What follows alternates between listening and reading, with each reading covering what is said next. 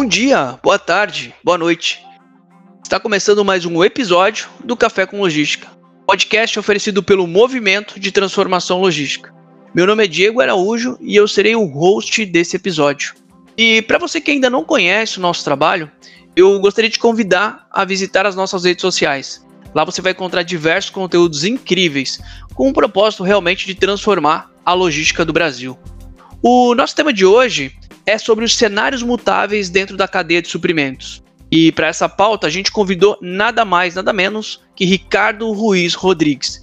Ele é diretor de supply e logística da Dia Brasil Supermercados. O Ricardo também é membro aqui do Movimento de Transformação Logística. Tem um currículo incrível para debater esse tema com a gente. Ricardo, seja bem-vindo, obrigado por aceitar esse convite e conta pra gente um pouquinho mais sobre a sua jornada dentro da cadeia de suprimentos. Grande prazer estar aqui com vocês e é um grande prazer também fazer parte aí do movimento de transformação logística. Eu sou um executivo aí de que completei no final do ano passado 27 anos de atuação em operações e supply chain.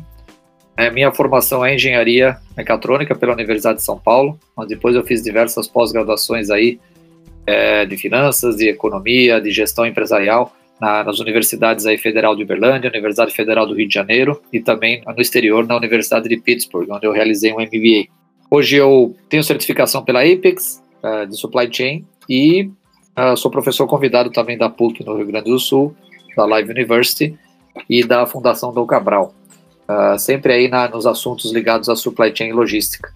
Né? Uh, durante esses 27 anos atuei em empresas de destaque aí como a Souza Cruz, a Alpargatas, Gradiente, BASF e Magazine Luiza. E agora, mais recentemente, como, você, como foi mesmo anunciado, é, pertenço aí ao Grupo Dia Brasil Supermercados como executivo de supply chain e logística, né? Diretor executivo de supply chain e logística, cuidando de toda a operação logística, de todo o planejamento de abastecimento da rede. Né? É uma rede aí de 900 lojas é, em expansão aí pelo Brasil. É um mercado de proximidade o dia, né? um mercado é, de vizinhança, voltado aí a resolver as necessidades do dia a dia do consumidor brasileiro, com preços bastante atraentes e uma proposta aí de, de valor bem interessante. É, eu tenho bastante experiência aí na parte de operações, é, especialmente aí em otimização de operações, transformação de operações, tanto na indústria quanto no varejo, né, pelas empresas aí que eu mencionei, é, atuei né, nesses dois segmentos do supply chain. E atuei também tanto na parte de compras quanto na parte de distribuição, passando também por, é, por manufatura. Fui exercitando aí ao longo desses quase 30 anos aí de atuação, uma visão bem ampla do supply chain. E mais recentemente tenho me envolvido bastante com transformações de supply chain e logística no varejo, né? É, que é até um pouco do tema da nossa conversa aqui. Supply chain do varejo é o que está mais sentindo aí na pele as transformações é, que estão acontecendo né, na, nos hábitos de consumo, nas, nas, relações de consumo, nos produtos de consumo, e está precisando se adaptar com uma velocidade uh, nunca antes vista, né? Para ter uma capacidade de adaptação. Perfeito. Eu até, eu acho que eu, eu vou engatar, eu vou emendar aqui já na minha primeira pergunta, né? Uh, você está entrando no, no aspecto da, da, mudança, né? E eu gostaria realmente de te fazer essa pergunta, né? Na tua visão, assim, né? o que, que você encontra, o que, que, você é, nota, quais foram as principais mudanças assim que impactaram a gestão de supply chain dentro das operações logísticas, né? O que, que você percebe aí nessa longa jornada aí na área? O que, que você vê das principais mudanças? É exatamente isso. Eu vejo uma, né, tendo começado a atuar na área lá no início da década de 90, né, e olhando agora como é que como é que estão as demandas atuais, eu noto assim, resumidamente uma, uma grande mudança no seguinte sentido. Uh, as cadeias de supply chain estão, uh, naquela época, né, elas estavam muito voltadas ali a buscar a perfeição, o sincronismo, né, chegar aí ao, ao ótimo, né, em termos de custo e performance, sempre ali balanceando custos e performance. É, e o profissional de supply chain, obviamente, sonhava o tempo todo com uma certa estabilidade de cenário, tanto de negócios quanto até econômico, para que o supply chain pudesse ser otimizado ao extremo. Né? Então essa é a maneira como, desde que o supply chain foi se firmando aí como disciplina necessária nos negócios das empresas, desde a década de 80, na década de 90 e na virada do milênio, o objetivo do supply chain era garantir harmonia na cadeia e com essa harmonia você conseguia chegar ao melhor custo possível e também a melhor performance possível, melhor balanço custo-performance, né? Às vezes são até meio que contraditórios. E, e, claro, quanto mais estável o cenário, quanto mais previsível, mais você lá de, podia canalizar as suas energias ali como gestor para otimizar aquela cadeia. Bom, isso de, de uns 10 anos para cá começou a ser questionado bastante. Não, não, que isso não seja importante ou não continue sendo importante, continua sendo, tá? É, continua sendo aí um, um, pilar forte do supply chain. Porém, todos nós estamos observando aí o quanto que os modelos de negócio estão mudando, né? O quanto que o consumidor, aí que eu chamo agora de consumidor digital, consumidor digitalizado, né, está exigindo em termos de portfólio de serviços, velocidade, uh, interatividade, uh, proximidade, né, individualidade de todos os produtos e serviços que alguém vende, né? Então, quanto mais próximo do consumidor você for, quanto melhor você entender ele, quanto mais ágil você for, quanto mais opções você oferecer para esse consumidor, mais fácil é para você hoje, como indústria, como varejo, é, conquistar esse consumidor e, e retê-lo, né? É, só que é o seguinte, esse, esse consumidor ele está tá sendo exposto aí a uma grande variedade de, de novos modelos de negócio, de novas opções, de novas preferências de consumo, e isso está desafiando muito as cadeias de supply chain, está mudando as coisas com muita rapidez, né? Então, aquele, aquele sonho do cenário estável que eu comentei uh, no, início da pergunta aí, ele está começando a se desmantelar um pouco, né? Então, agora, a, a preocupação do supply chain agora está mudando muito de um cenário da hiperotimização ali, em cima de um cenário o mais previsível ou previsto possível, para uma capacidade de se adaptar. Né? Agora, hoje, o nome do jogo é, é, é se adaptar né? Conseguir entender e se adaptar.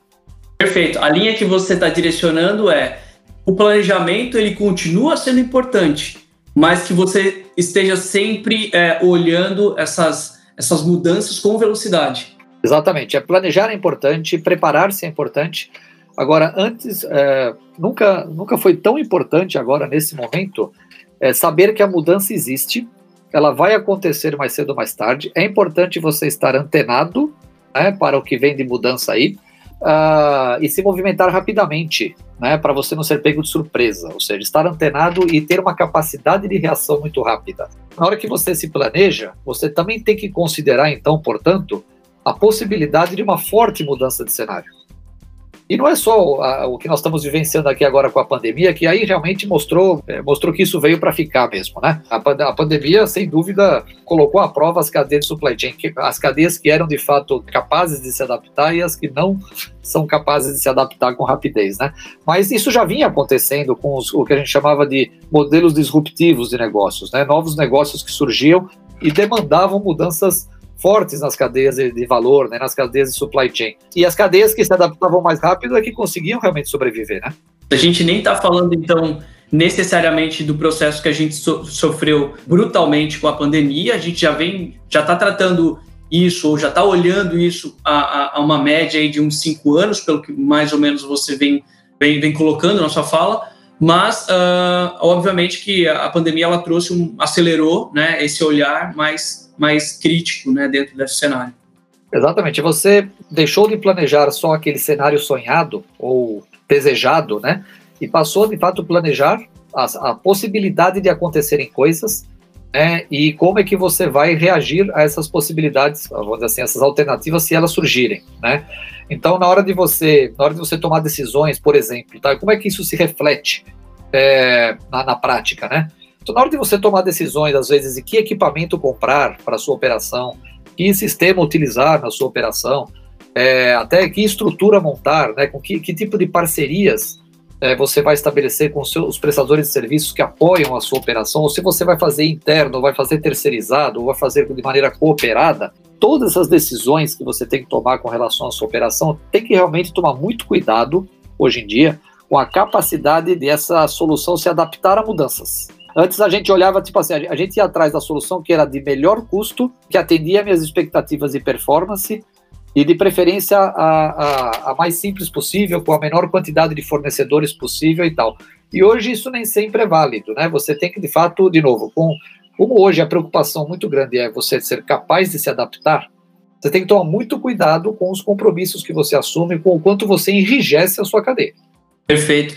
Até analiso assim um planejamento, talvez agora não tão enquadrado, mas era um planejamento muito a longo prazo. É. Talvez o planejamento ele possa ser algo mais, é, mais curto, né? E, e, que seja realmente adaptável a diversas mudanças. Isso mesmo. Estou entendendo dessa forma. É isso aí. Então, Ricardo, olhando para esse consumidor digital, né, como que a gente consegue implementar novas tecnologias, é, entendendo que a gente tem aí é, várias restrições, uma delas é a própria tecnologia para algumas companhias, né, uh, e também o gap assim de conhecimento do, do time operacional, das operações. Exatamente. É interessante esse seu ponto, porque você realmente colocou aí nessa sua pergunta é, algum, alguns elementos necessários para você tornar o seu supply chain, a sua operação, flexível e adaptável, né? Sem dúvida, você tem que fazer uso aí de, uh, de tecnologia, fazer investimentos, né, em novas tecnologias e automatizações e tal. É, você tem que preparar a sua equipe para isso, você tem que, claro, mudar o, o mindset, né, como eu estava comentando, de, de, desenhar o seu supply chain para que ele seja adaptável e flexível que ele esteja antenado com o mercado. E aí, quando a gente se depara com esse tipo de movimento, com esse tipo de necessidade, começam a surgir as restrições que você colocou aí na sua pergunta. A restrição de, puxa, eu, as ferramentas que eu tenho hoje não são suficientes para isso. O meu departamento de tecnologia, né, conhecido como TI, não tem capacidade suficiente de, de recursos mesmo, né, é, para fazer essa, essa transformação acontecer na velocidade certa. Meus times é, estão ainda muito trabalhando no cenário anterior, né, não estão é, preparados para esse novo cenário e tem até uma certa dificuldade é, de início aí de absorver essa, essas novidades, essas tecnologias. Como fazer, né? Bom, o, que, o que tem funcionado aí quando a gente observa empresas que têm conseguido se transformar é, e transformar o seu supply chain nos últimos 10 anos, é, na hora que elas começaram a ver essa ameaça aí, essa ameaça e oportunidade, obviamente, ao mesmo tempo, vir aí no horizonte, foi o seguinte: primeiro, né, essas empresas elas não esqueceram de, uma, de, de, um velho ditado que diz que o processo vem primeiro e a tecnologia vem depois, né? Então, assim, elas, na hora que elas viram isso vindo lá no horizonte, falaram assim, olha, é o seguinte, vamos uh, reavaliar aqui os nossos processos, as nossas tomadas de decisão, tá? e verificar o quanto, o, o quanto que eles é, acabam levando o nosso supply chain ser muito rígido. Vamos rever aqui os nossos indicadores, Vamos rever exatamente o, o que nós estamos perseguindo aqui no nosso dia a dia, para ver se isso de fato aqui agrega valor nesse momento agora do consumidor digital. Que a gente observa é que é o seguinte: como o supply chain ele vinha preocupado lá com a perfeição, né? Todos os indicadores que você olha no supply chain tradicional, eles são muito técnicos, tá? Uma sopa de letras ali, uma série de palavras, né? E uh, é difícil estabelecer um paralelo entre uma melhoria desse indicador e o que o consumidor está sentindo lá na ponta. Vou dar um exemplo. Ah, eu melhoro o meu OTIF, né, por exemplo, como um indicador aí clássico na, né, de logística e supply chain. Eu consigo medir a melhoria do meu OTIF, mas eu não consigo melhor, é, medir o quanto que de fato aquilo o consumidor percebeu. Então, na verdade, eu estou perseguindo lá uma série de indicadores técnicos que eu não sei se estão de fato é, me diferenciando no mercado lá na ponta, né? E, e, de novo, tem lá na ponta um consumidor que está mudando sempre. Eu não posso ficar aqui fechado dentro do meu mundo ali com uma série de indicadores técnicos e achando que eu estou fazendo direito. Então, acho que primeiro você tem que olhar os seus processos, olhar a sua tomada de decisão, olhar os seus indicadores e realmente fazer um redesenho geral para tipo, puxa, eu preciso ter processos mais ágeis, é, eu preciso olhar muito mais para o mercado e para o cliente do que eu olhava antes, né? Entendê-lo, ver o que, o que de fato eu posso fazer para encantá-lo. E não ficar é, ali perseguindo uma melhoria de indicadores e colocando meta sobre meta todos os anos em cima de indicadores técnicos e puramente internos, né, que o consumidor pouco percebe. Ou ele só percebe a médio prazo né, é, a melhoria. Então você tem que ficar muito de olho no seu mercado, traduzir a visão do seu mercado, a visão do cliente, a jornada do cliente para dentro da sua operação e passar a cobrar dela realmente satisfazer o cliente e não ficar cobrando indicadores técnicos. E os processos têm que ser muito ágeis e muito, e muito leves. Primeiro lugar, tá? primeiro de tudo, independente de falar de tecnologia, né, faça uma transformação no seu jeito de pensar né, no seu jeito de engajar a sua equipe, no seu jeito de orientar os esforços e os recursos da organização em prol do cliente. Tá? Essa é a primeira coisa que a gente fala. E aí, a tecnologia, ela vai vir no meio desse processo. Quando você vê lá que tem uma dor que você, pelos métodos tradicionais ou pelo seu processo, você já não consegue resolver mais, ou que é um trabalho muito repetitivo, um trabalho sujeito a erros, Aí que vai entrando a tecnologia em cena. E aí, ao mesmo tempo, aquela restrição de a equipe não conseguir absorver a tecnologia vai se resolvendo. Por quê? Porque a tecnologia vai entrando em doses à medida que uh, o próprio processo, as próprias pessoas que estão envolvidas nele sentem a necessidade dela. E puxa, se tiver isso aqui, é, implementado aqui nessa parte do meu processo, é, já resolve grande parte do meu problema. Aí você vai lá e implementa uma tecnologia lá, ela vai ser muito mais bem recebida pela equipe do que se você fizer um, colocar um mega software ali e tenta se propor a resolver tudo e, e, e tenta treinar as pessoas a utilizar esse mega software. O que, que vai acontecer?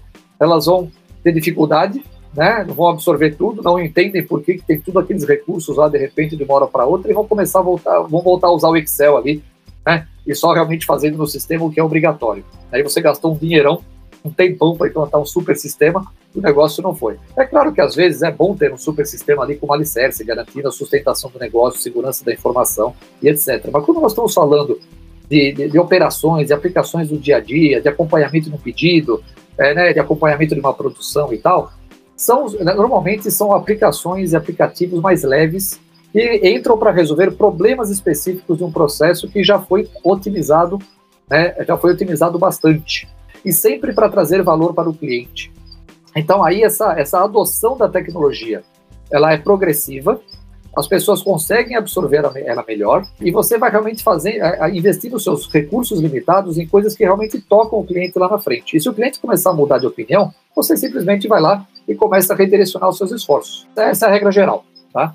Muito legal. Eu, eu, eu gosto bastante assim desse esse olhar assim direcionado ao cliente, né? O que, que o meu cliente espera, né? Como é que está sendo o comportamento dele? Você falou uma coisa muito importante que eu, eu dou muito valor, que é a jornada do cliente, né? Como é que está sendo essa adaptação de um cliente novo, de um cliente que já é meu cliente? Como que eu dou a sustentação para esse cliente? O que, que eu trago de inovação para esse cliente que está tão exigente a partir desse novo universo digital, né?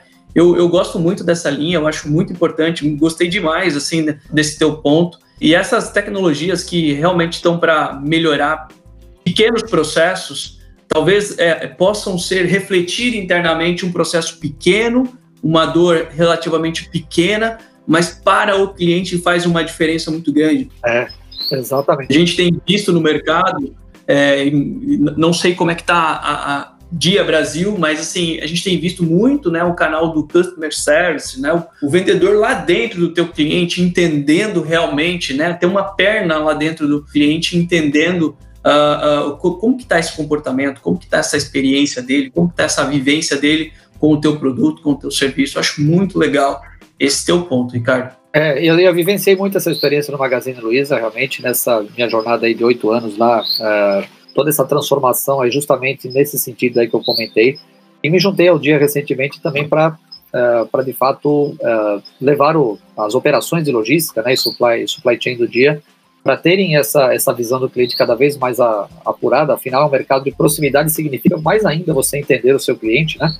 É, e procurar servir da melhor maneira. Né? Então, o dia está nesse movimento aí muito positivo agora, é, e, e, a, e, a, cada mês a gente vai orientando cada vez mais a nossa cadeia de supply chain para entender o que o cliente precisa uh, e orientar os nossos recursos internos para atender essas necessidades. Algumas se materializam mais rápido, outras demoram um pouco mais, mas o importante é a gente estar sempre se movimentando na direção de encantar o cliente. Né? É, e aí e os recursos serem alinhados para isso. Né? E sabendo que as preferências do cliente podem mudar. Né? Esse, isso é mais importante também. Tá?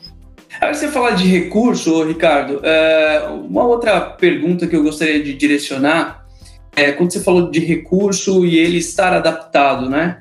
Eu fico olhando uh, esse recurso profissional desse meio da cadeia, né? Uh, o, que, que, o que, que o Ricardo hoje, com essa vasta experiência, poderia indicar para um próximo passo, né, para esse profissional? Qual caminho que eu dou? É, é qual caminho, qual a orientação que você daria para ele dar o primeiro passo que eu tomo uma decisão é, de mudar essa minha cultura, de mudar essa minha estratégia, de ser mais digital, de olhar mais para o cliente? O que, que o Ricardo diria para um profissional de logística no meio desse, desse cenário extremamente mutável? Ah, legal. É, acho que assim, é, é acho que o primeiro ponto, né, que são alguns poucos primeiros movimentos aí que são importantes, como você falou, o primeiro passo, e nesse primeiro passo eu, eu listo aqui um rápido coquetel ali de, de, de, de reflexões e ações que precisam ser tomadas, né? Uma parte está relacionada dentro da própria operação de logística isso, né, e, e planejamento, e o outro está ligado ao, à própria empresa mesmo, tá? Então, nessa primeira parte que está ligada aí à, à, própria operação em si, A primeira coisa que é muito importante é você fazer um diagnóstico de em que ponto você está em termos de maturidade da sua operação. Né? É, se a sua operação está é, instável e um tanto até caótica do ponto de vista de custo, de performance, eu acho que o primeiro, o primeiro objetivo, antes de começar a pensar em transformação ou digitalização, acho que a primeira lição mesmo é consertar a operação, colocá-la no prumo, e aí sim você pode dar o passo seguinte, né? Agora, se você já hoje é uma operação que ela está ali na média de mercado, levemente acima da média de mercado do ponto, dos seus concorrentes, né, em termos de performance, em termos de, de custo, né, é, você já pode então, de fato, é o, é o, que eu chamo, né, se você já está, se você já é uma operação de retaguarda do seu negócio eficiente, né, é, você já pode de fato começar a sonhar com a transformação, né, então é muito importante, quer dizer, você primeiro é, constatar que você está nesse status, né, e, e para você para você poder seguir adiante. Estando nesse status, né, é, você tem que de fato, é, como eu comentei ali, realmente é, criar um mindset muito forte de que os cenários podem mudar, de que eu tenho que ouvir meu cliente, de que eu tenho que ter um foco muito grande em processos e também trazer a tecnologia para dentro da minha área. Não significa desconstruir o que, uh, o que é hoje a área de TI, mas sim convidá-la para também estar dentro da sua área né, de operação. Ou seja, a tecnologia, e isso não vale só para logística, acho que vale para todas as áreas da empresa. Uma empresa, uma empresa consegue se transformar digitalmente, consegue avançar tecnologicamente, se ela democratiza a tecnologia dentro da empresa, obviamente com a devida segurança. Então, é, tecnologia não pode ser um assunto que é tratado somente por um grupo seleto dentro da empresa. A empresa tem que, tem que viver a tecnologia cada vez mais. Uma empresa digital, uma empresa tecnológica, ela, ela, ela flerta com a tecnologia de uma maneira muito natural. E vai implementando as soluções também não em Big Bang, né? não é, não, como eu usei o exemplo aqui agora há pouco, né, de um, de um, mega software lá que, se, que, ah, quando entrar esse mega software, tudo está resolvido. Não é assim, tá? já, já aprendemos que não é assim, né? É legal você ir implementando aos poucos, as funcionalidades em cima das maiores dores, que inclusive causam melhor influência ao, à percepção do cliente. É, é, processo, tecnologia implementada em sprints, em etapas, passo a passo, aprendendo, é, fazendo com que a equipe se acostume com a tecnologia, né, e com a área, com a área de tecnologia dentro da empresa muito próxima, com pessoas dedicadas dentro da operação ali, fazendo a tecnologia ser praticada e utilizada progressivamente. Né? Então, uma vez que você, de fato, está como retaguarda eficiente, é, o caminho é esse. Né? O caminho é você, é, é você conduzir essa agenda progressiva de melhoria sempre focada no cliente. Agora, na organização, é importante que também a transformação seja uma prioridade. Ou seja, a organização encare que transformar-se é necessário para aumentar a margem, para ganhar market share, para sobrevivência, para que quer que seja. Né? Que a organização entenda que estrategicamente essa é uma das maiores prioridades do negócio.